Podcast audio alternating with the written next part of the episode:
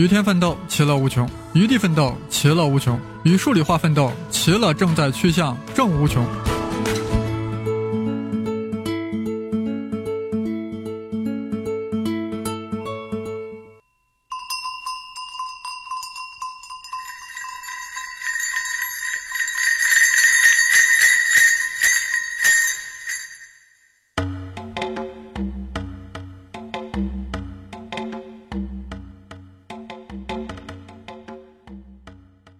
各位黎曼猜想的爱好者、猎奇者、探索者、探险者，我要郑重的告诉大家，本期内容极度公式化、极度恐怖。如果不盯着公式听，那将是生不如死；如果看着公式听，虽死犹生。黎曼系列的公式呀，都在微信公众号“开门胡先生”，当然是带竹字头的“生”。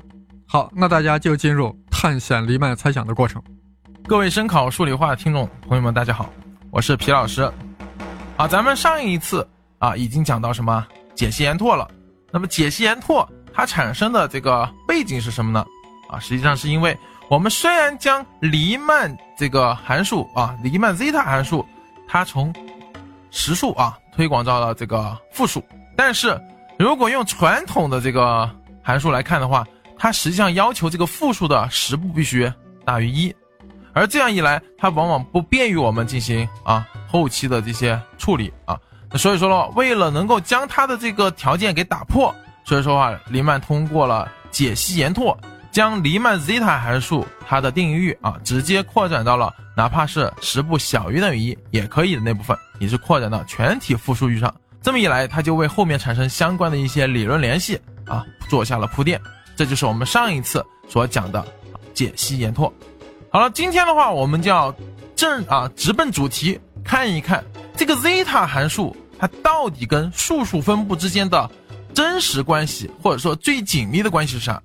我们在之前的一讲中已经提到了，他们两个确实有关系，但那个关系还处于一个比较朦胧暧昧的状态。而今天我们要直接观察到它俩之间的一个关系。那么我们今天，那么我们首先回忆一下，数数的分布是由谁来描述的呢？啊，对了，数数分布还记得吧？我们在很久之前是不是讲过？它实际上是由一个函数叫派 x 来描述的，而派 x 描述的就只是一个数数分布函数，对不对？所以今天我们要看到黎曼 zeta 函数实际上是能够渐渐的跟派 x 产生关系。那么我们就通过我们之前的一次讲所讲的内容来进行作为出发点，来看一下 zeta 函数是如何一步一步迈向派 x 的。好，各位听众朋友们，还记得吧？我们在之前是不是讲过，zeta s 是不是等于一去除以一减去二的 s 次方分之一乘以一减三的 s 次方分之一乘以一减五的 s 次方分之一，一直乘下去是吧？一减 p 的 s 次方分之一，还记得这个式子吧？好了，那么这个式子它实际上是一个连乘的式子，那么连乘的式子往往不便于我们进行处理，所以说我们想把这个乘法先变成加法，对不对？那怎么办？是不是可以同时取对数？两边同取 ln，那这么一来，左边就变成了 ln zeta s，而右边是不是就变成了负的啊 sigma p 从 ln 一减 p 的负 s 次方啊？这个是啥呢？啊，这其实就是刚才我们取对数之后它的一个缩写，也就是说，当你取了 ln 之后，所有的乘法全都变成了什么加法了。那么由于它是分放在了分母上，所以它其实变成减法。我们把那个负号提到前面，是不是得到这个式子了？好了，得到这个式子之后，注意了。Ln 一减去 p 的负 s 次方啊，这个式子可以怎么样？是不是可以用这个泰勒展开，又可以展开出来啊？所以说话，我们就把它写成 sigma p 啊乘以 sigma n 啊 n 分之 p 的 n 负的 ns。好，说白了，刚才那一系列步骤就是将我们的 zeta 函数和 p 的之间的一个级数关系怎么样重新写出来了啊？书写出来了。好了，那书写到这一步，那么。怎么样？其实这个事情，欧拉当年也做到这儿了。好，欧拉当年做到这个事情之后的话，他证明了数数有无穷多个。他之后就怎么样？就鸣金收兵了。但是黎曼则沿着另一条布满着荆棘的道路啊，继续走了下去，走出了数数研究的一片崭新的天地。那么我们下面来看一下他是怎么走下去的呢？好，刚才我们说了，ln zeta s 是不是等于刚才那个级数？下面我们再来看 ln zeta s，它还可以写成通过那个级数。可以怎么样改写成积分？哎，有同学啊，有听众就会可能会想，哎，级数怎么能改写成积分呢？好，自己好好想想，积分是怎么来的呢？积分它到底的意义是什么呢？啊，积分它本身其实就是一个什么？就是一个求和，只不过是求和加取极限这两件事情怎么样合到一块儿？而我们上面那个级数，它本身是不是就是一个求和式啊？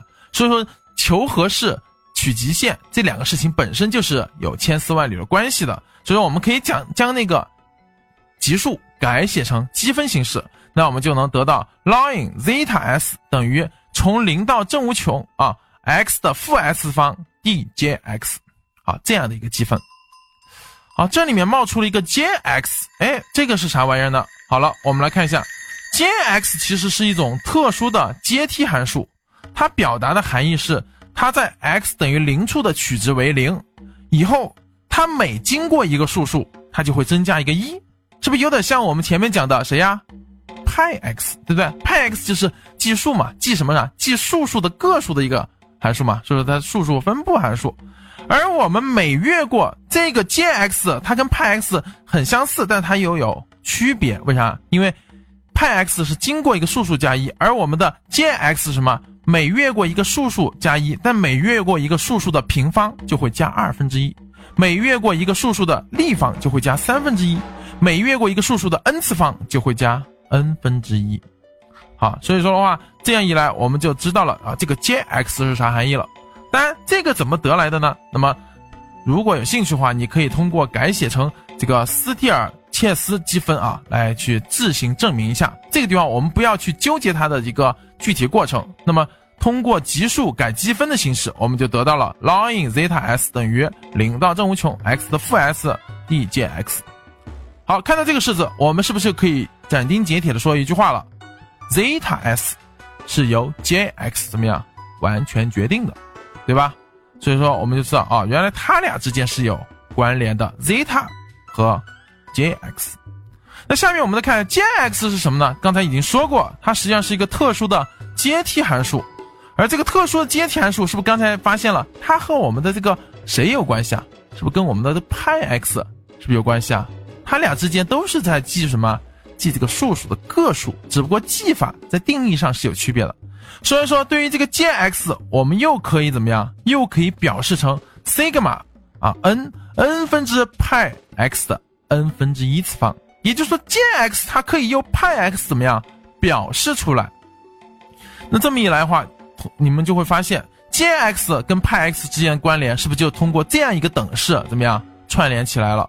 那我们来回想一下刚才的一个基本逻辑链条，zeta s 跟 j x 是相关的，而且的话，它们两个之间是有个等量关系的，是通过积分连接的，而 j x 和派 x。是不是也是有等量关系的？它俩之间是通过一个求和符号得到的。那这么一来，根据传递性，我们是不是知道，那 zeta s 是不是就跟派 x 之间就产生关联了？因为 zeta 跟 j 有关系，j 跟派有关系，这么一来，它们之间关系就匹配上了。好了，大家注意一下啊，刚刚我们所讲的是不是由派 x 是不是得到 j x，而由这个 j x 是不是得到 zeta s？但真正意义上，我们更希望研究的是谁啊？是不是目标？我们始终看一下我们的目标是不是派 x，所以说我们希望最终派 x 相当于我们方程中的最后那个解，因此的话，我们要像解方程一样将它解出来。那么要解出来的话，你会发现派是跟 j 有关系的，j 是跟 zeta 有关系的。那么我们就对它进行一个反解。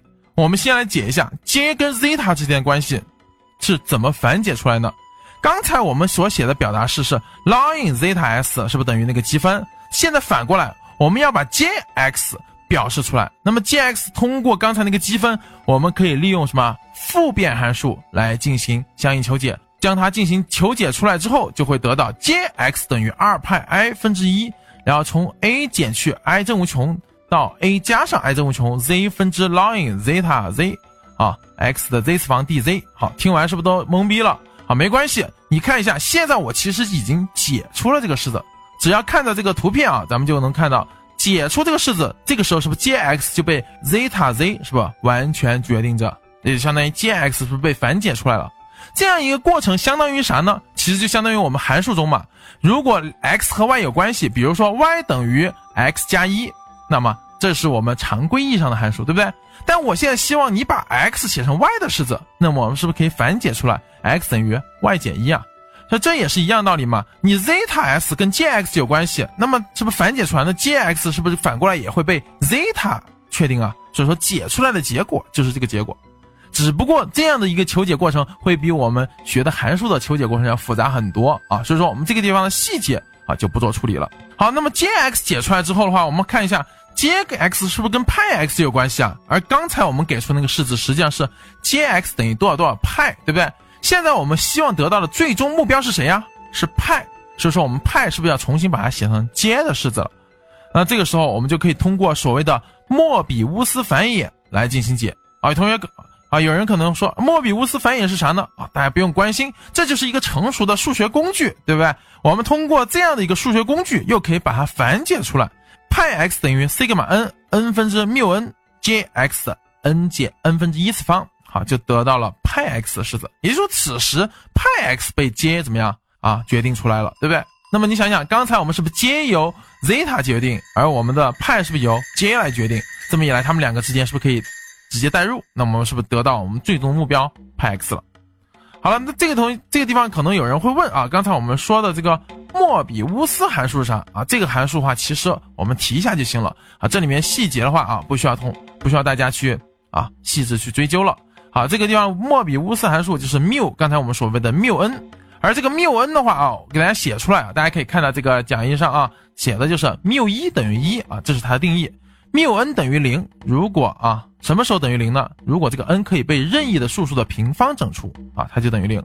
缪 n 等于负一啊，那么什么时候呢？n 是奇数个不同数数的乘积的时候。缪 n 等于一，如果 n 是偶数个不同数数乘积。啊，说白了，这个缪是个啥嘛？就是个分段函数嘛，对不对？分成了三段嘛，哪三段嘛？零、负一和一嘛。这三段是不是分别有各自的条件嘛？这条件我们写在那儿了，好，你自己看一下就 OK 了。因此的话，我们现在是不是知道 g(x) 就可以计算出派 x 了？那么派 x 是啥？数数的分布函数嘛。所以把刚才这些步骤全部连接到一块儿，我们就能看到，从 zeta s 到 g(x)，再从 g(x) 到派 x。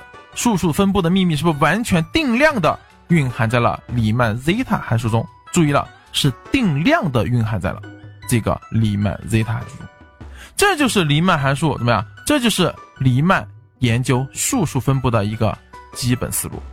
好，后面的话，接下来我们将进入深入黎曼的论文啊，我们来看一下那那些千呼万唤犹未露面的 zeta 函数的非平凡零点，最终显露在我们的聚光灯下。好，现在的话，我们一起来回顾一下咱们所走过的历程。好，我们首先来看一下黎曼猜想，它到底猜的是什么东西啊？它猜的是黎曼 zeta 函数，它的所有的非平凡零点都落在了十步等于二分之一条二分之一的这条直线上。那么也就是说，黎曼这个函数到底跟这个零点有啥关系呢？所以它跟这个数数分布又有什么关系呢？啊，那么这个时候我们来看一下，在我们的前面几期里面。首先提到了第一个东西，重要东西就是谁呀？就是派 x。什么是派 x 呢？派 x 指的就是小于 x 的什么数数个数，它其实就相当于一个计数器一样的，专门来记什么数数的个数，对吧？小于 x 的数数个数。好，那么接下来的话，我们是不是要看一下这个黎曼这个 zeta 函数是啥样子呢？那么后面是不是就讲了黎曼 zeta 函数它的样子，以及它跟数数分布会有什么关系呢？是不是我们在之前一期是不是讲过，它们之间关系是不是推导出了它们之间一个朦胧的关系？看到 zeta 函数的一种形式和另一种用数数表达的形式之间是不是有一个等号关系啊？就说明它是不是千丝万缕可能蕴含着这样的关系？但是这样的一个关系并不是一个明确的什么呀等量关系啊，不是一个定量的计算关系啊，那怎么办呢？所以说我们接下来又进行了对这个 zeta 函数进行什么？进行一个解析延拓。为啥要解析延拓呢？因为不解析延拓的话，实际上就无法进行后面的一个过程了。因为它定义域一旦被限制住，很多运算是无法进行的。所以解析延拓后，我们是不是对它进行了一系列的处理？我们就是以这个黎曼 zeta 函数它与这个数数之间的基本关系出发，然后进行了一个相应的级数展开，改写成了一个积分形式。那么我们就得到了 zeta 函数和 j x，也就今天所讲的这个。数数阶梯函数之间的关系，然后紧接着我们是不是就得到 J(x) 和派 x 之间关系，也就是数数个数啊数数分布函数之间关系？那么从而拉拉近了 zeta 函数和数数分布函数派 x 之间关系。那么这么一来，我们是不是就找到了它们两个之间真正的定量的关系了？好了，这就是我们目前所取得的战果了。那么接下来，那么下一步我们该做什么事情呢？啊，咱们是不是又应该去看一看？这个 zeta 函数的零点到底是怎么去影响数数的分布，或者说数数的分布到底是如何和 zeta 函数的零点产生关联的呢？好了，那么这一个内容的话，我们将在下期带大家一起来揭晓。